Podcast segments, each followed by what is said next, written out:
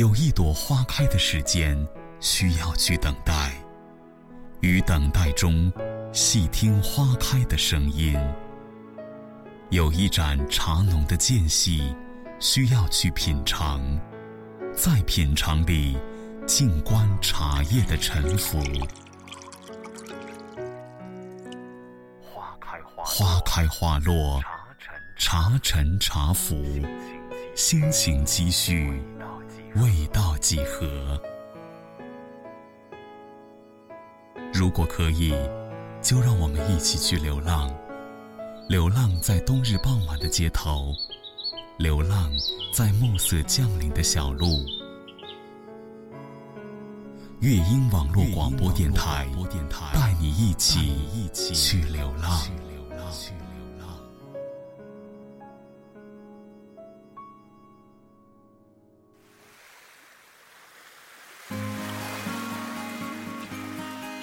滩上，沿着柔软的海岸线慢慢行走，有我渐渐远去的身影。在椰树下，捧着一只青色椰子喝椰汁，有你满是幸福的笑脸。远处，星星点点的帆船，在碧蓝的海天之间若隐若现。欢迎加入我的旅行，这里。是海南三亚，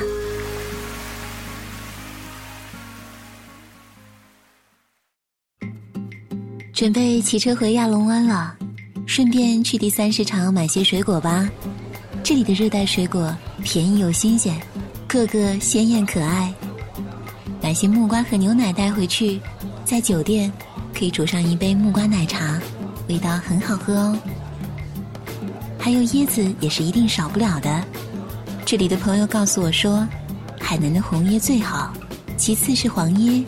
青色的椰子还未成熟，椰汁生涩，不大好喝，但是里边薄薄的一层椰肉却非常好吃，像果冻啫喱，轻轻用勺一刮送到嘴里，又韧又滑，保证在其他地方吃不到。要是单想喝椰汁，那还是挑个大壳硬的棕色椰子吧，保证。又甜又绵，只是椰肉却长成了坚实的块状，想吃可就不容易喽，除非用刀劈开才行。要吃最甜的椰子，那么一定得是在正午太阳最烈的时候去树上采摘下来，因为那是水分、糖分都恰到好处，带着太阳烘烤的暖意，甜香四溢。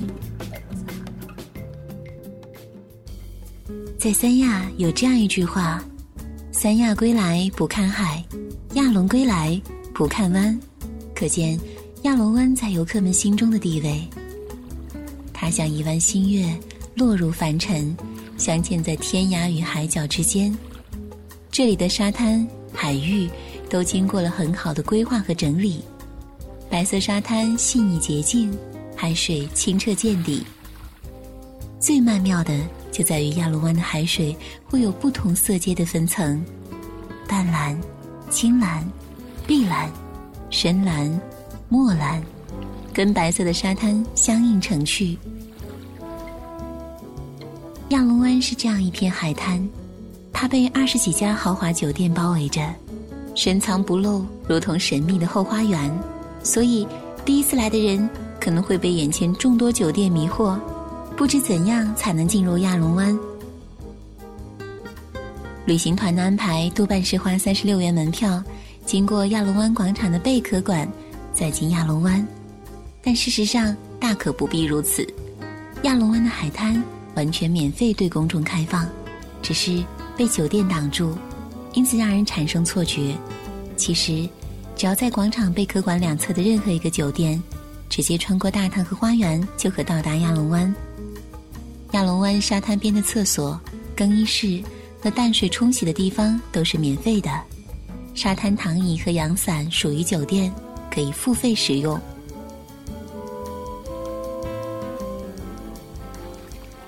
到了亚龙湾，天色渐晚，夜幕笼罩下的亚龙湾弥漫着静谧的气息，咸咸的海风带着腥味，长长的海岸线上。各个酒店都会挂上不同风格的廊灯，海风所到之处，椰树摇曳生姿，别有一番风韵。今天正好是周末，所以会显得格外热闹一些。碰巧有几家酒店都在举行海滩 party，酒会就在这点点繁星下拉开序幕。菲律宾乐手动情地吹奏着手中的萨克斯，悠悠扬扬的曲调伴随着海风钻进耳朵里，实在是一种很舒服的享受。海水在低声吟唱，海浪轻轻拍打海岸沙滩，欢快而灵动。身边的游客似乎也沉醉其中，眼神游离向远方，不知是为何时的往事而感伤惆怅。身着礼服的女人步履婀娜地走向桌前，挑选食物，手中的餐盘空空如也。言谈甚欢的男女，满是款款深情，注视着女士的眼睛，优雅绅士风度尽显。渐渐的，气氛开始变得高涨，从矜持到热情，原来也很简单。夜间的海风微凉，海滩上的石凳还残留着白日的余温。三两个不愿置身热闹酒会的人，坐在石凳上窃窃私语，偶然有咯咯的笑声传出来。这样的夜晚，即使静静待着，也很快乐。偶尔会有烟花在天的深处绽放，瞬间点亮城市的每一个角落，又立刻沉寂下来，让人记住那短暂的华丽灿烂。远处，星星点点的渔火在海的深处闪烁，轻声咏唱那一个个动人美丽的故事。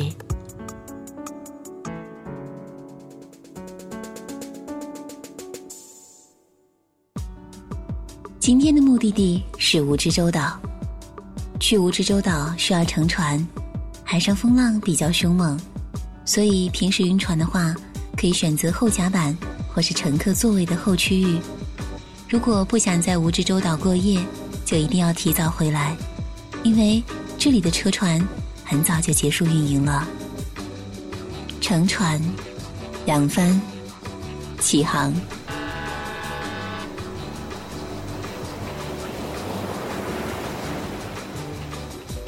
经过十五分钟的船程，远远看见一个小岛，像一只碧玉蝴蝶，在碧蓝的琥珀色海面颤动翅膀。这里就是蜈支洲岛了。它在三亚市北部的海棠湾内，岛屿的面积不大，只有一点四八平方公里。不过，值得玩乐的地方却很多。柔软的海岸线上，有全国独一无二的白色沙滩。因为完全使用珊瑚粉末，显得更加珍贵美丽。其实，比起《加勒比海盗》电影中的那个漂亮海滩，也毫不逊色呢。和煦的阳光洒落在白色沙滩上，珊瑚的粉末在透明的阳光中熠熠生辉，伴着清新的海风，天上没有一丝云彩，湛蓝湛蓝的。这里果然最适合晴天。踩在海滩上，脚底像触碰到细细的棉纱，软软绵绵。可能在某处小半条腿就陷进温柔的沙滩中，也毫不知觉。滩涂上可以看见很多鲜活的贝壳和海螺，它们偷偷在沙滩上迅速移动，让我产生好奇。拾起来一看，原来是寄居蟹搞的鬼。它们躲在软体动物留下的硬壳里，用以掩饰身份。趁机捕食小虾米，的确够鬼精灵哦。在沙滩上行走要多加小心，因为一不小心会踩到某个孩子还未建成的沙滩堡垒，实际上可能是某个将身体掩藏在沙堆里的游客。当然，热力四射的沙滩排球也总会引来热议的目光。拉上球网就开始打排球的俊男美女，在阳光下。尽情挥洒，旁人都被他们散发的青春气息所吸引，也会被那快乐的喧哗与笑声所感染。远处站在高高瞭望台上的，便是海上救生员。他们远远张望，但绝不是冷眼旁观，只是时刻警惕危险的发生。皮肤被晒成了很好看的巧克力色，因为经常游泳而练就的健美形体，威而不怒的酷酷眼神，的确让人着迷。难怪这里的救生员总能获得女孩们的青睐目光和热烈讨论。不过，我还是远远的旁观、欣赏就好。蜈支洲岛也有着刚毅的另一面，临海的巨石嶙峋，又摇摇欲坠，偶尔会有窸窸窣窣的声音，那是陡峭的石壁上滑落下来的小碎石。这样的场景不知怎么的，总能让我想到某些剧情里侠客孤独的面朝大海，思量心中的江湖的场景。大朵大朵的浪涛猛烈撞击海岸，发出巨响，如同卷起千堆雪花。气势恢宏的史诗交响乐，让每个前来一睹风采的人为之震撼。在三亚，在蜈支洲岛，体会到什么叫山海一色，相见恨晚。山与海的碰撞，正是刚柔相济，循循相许。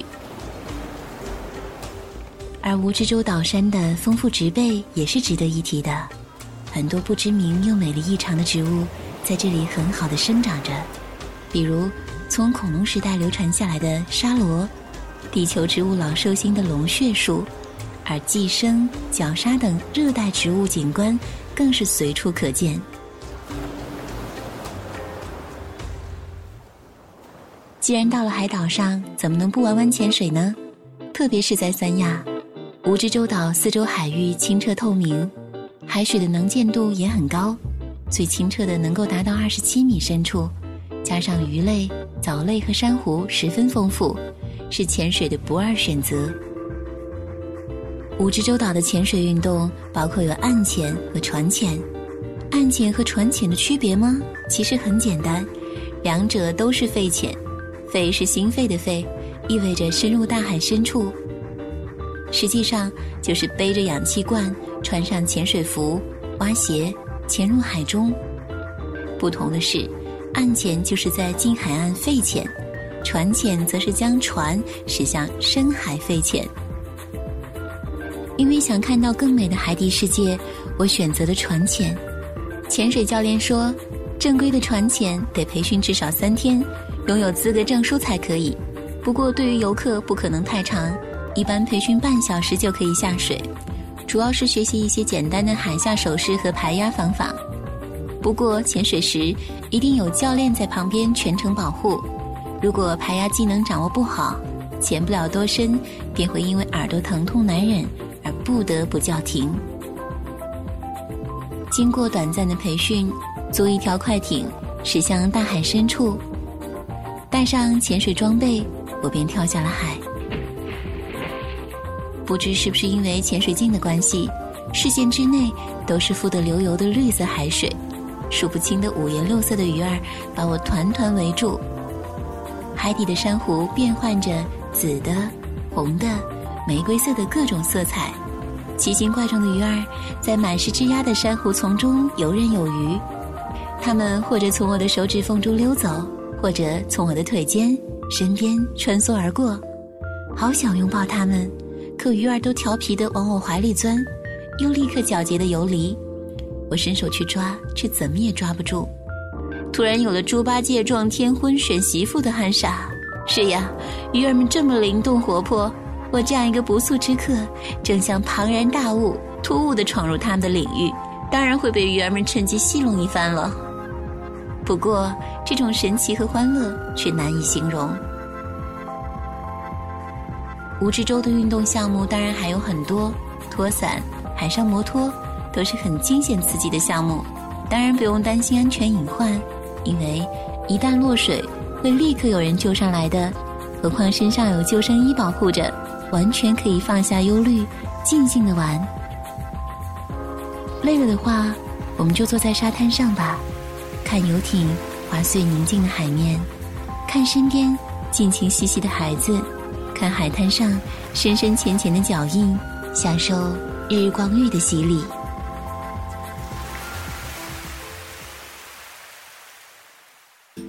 到了三亚，怎么能不吃海鲜呢？此次三亚行的最后一站便是春园海鲜广场，地址是河西区春园路。这里被很多游客视为吃海鲜的不二选择，每到晚上就能看见处处炊烟袅袅，海鲜的诱人香气扑鼻而来。如果打车过来，就一定得小心，因为春园太出名，周边各种打着春园的旗号的海鲜酒家如雨后春笋般的冒出来。春园海鲜排档、春园海鲜酒店、春园海鲜烧烤等等，但都不是货真价实的春园。而不少出租车司机因为早已和商家暗中联系收受回扣的关系，在旅客不明就里的情况下，会送到各种价高质次的春园酒店里。可见旅途中多留个心眼是多么重要。真正的春园海鲜广场更像是一个菜市场。不算太大的区域被分隔成一排排、一个个的摊位，而每个摊位又都是自成一家的海鲜加工小店，几排几号就是他们的专属代号了。天空泛起晚霞，夜幕降临，此时的春园早已是人山人海，北展声、吆喝声、嬉笑声不绝于耳。虽然嘈杂却不恼人，因为美味的食物。足以让你忘记其他干扰。那么，春园里面到底哪家的海鲜味道最好呢？其实，要知道这个，一点也不难，看看哪家生意最好，本地人最多就行了。要大快朵颐的第二法宝，就是要提早来。味道好的摊位，自然是大家趋之若鹜的对象，迟一步可能得站着等上半小时以上呢。春园的海鲜小店都是以加工烹制为主，加工费按重计算，一般是五元一斤，只是需要自己带食材过来这边才行。当然，春园里就有专门销售新鲜海产的地方，只是价格却贵得多。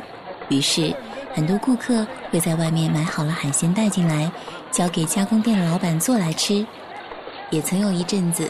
这里卖新鲜海产的商家联合抵制顾客自带海鲜入园，因为他们的价格太高而无人问津，所以生意惨淡。但群众的智慧总是无穷的，聪明的食客们又想到了新的办法。他们在旁边的市场里花三块钱买一只大大的编织袋，把买好的海鲜带进来，就再没人阻拦了。现在的春园秩序更好一些，海鲜的价格也有所下降。顾客不多的时候，做加工烹饪的老板娘会热情地迎上来，带你四处转转，做做介绍，挑海鲜，砍砍价。至于我们嘛，最平民的旅游方式当然是做到实惠美味两不误喽。先去第一市场买些海鲜带进去好了。第一市场的海鲜价格公道，也很新鲜，就在离春园五百米外的不远处。进入市场，小贩很热情地推销他的虾子，一来给顾客看，肥肥的虾弓着身子躺在水里，只要用手轻轻一碰，大虾们就敏捷强韧地弹跳起来，看着就觉得新鲜。这在其他内陆地区就很难见到了，在都市里的活虾都是霜打的菜叶，蔫蔫的，不像这样活力十足。这里的和乐蟹价格也很便宜，二十五元就能买一斤。不过，一串蟹却被又粗又重的麻绳缠着，麻绳的重量可不比螃蟹轻。你可能会发现这样的问题并提出质疑，但商家之间早已定下盟约，宁肯不卖，也绝对不会同意将麻绳解下来单独给螃蟹过秤。所以，这样的和乐蟹算下来，怎么的也得五十元一斤。大大的龙虾，蓝骨头的苏梅鱼，鲜甜的白螺。和嫩滑的竹筒蛏子，品种太多，一时半刻也说不完，我也只好量力而行了。选了一只石斑，一斤龙虾，几只和乐蟹，半斤海胆和半斤竹筒蛏子，应该差不多了吧？待到春园，早已座无虚席，还好之前留了座位，将食材送到老板那儿加工，就等着美食上桌了。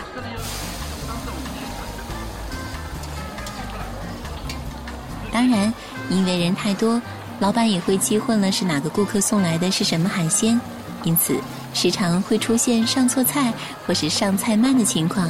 不要烦，不要恼，习惯就好。菜上桌，对照无误，开吃喽。其实煮海鲜的汤料简单之极，只不过是一锅清水，加上些青葱姜片儿。蘸料也再普通不过，葱蓉、蒜末、姜末，一碟老陈醋，特别的就是加上了海南特产黄辣椒，够辣够香。清蒸的石斑鱼蒸得正够火候，肉嫩而细腻，汤汁鲜美异常。大龙虾的滋味也很美妙，我大刀阔斧地把它的盔甲剥落干净，剩下来的就是嫩滑无比的虾肉了。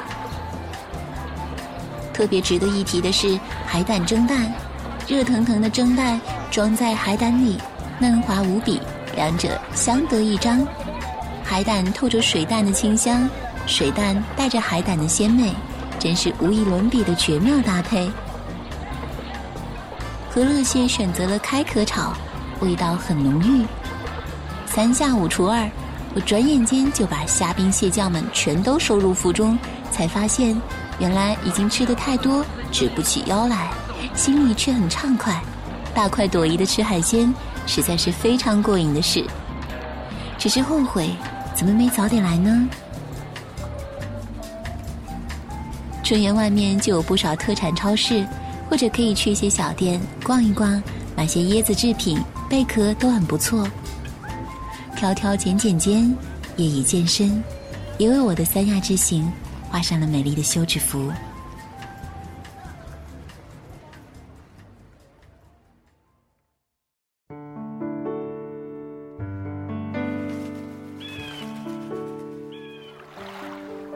我如候鸟般休憩于此，看潮起潮落之下的美丽贝壳浮出海滩，听穿过椰树叶的海风轻声歌唱，尝鲜美多汁的海鲜。满口生香，我又将离去，如同在这里栖息的游客们。但我知道，我一定会再回来，因为三亚是一个如此美丽的地方。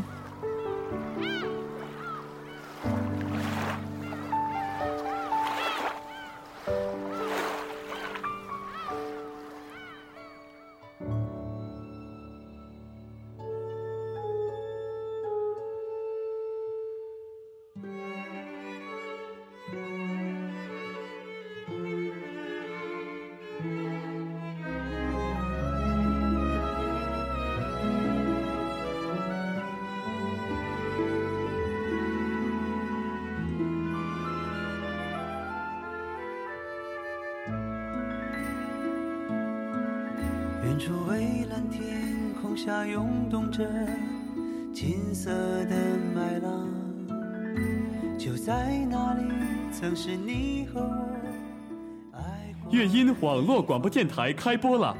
乐音网络广播电台现面向全国招收网络主播 DJ，只要你有梦想、热爱播音，乐音网络广播电台就期待您的加入。详情可以加入乐音听友 QQ 群五二幺四七七二二咨询。或登录乐音网络广播电台官方网站，网址 fm 点 u e y i n 点 com。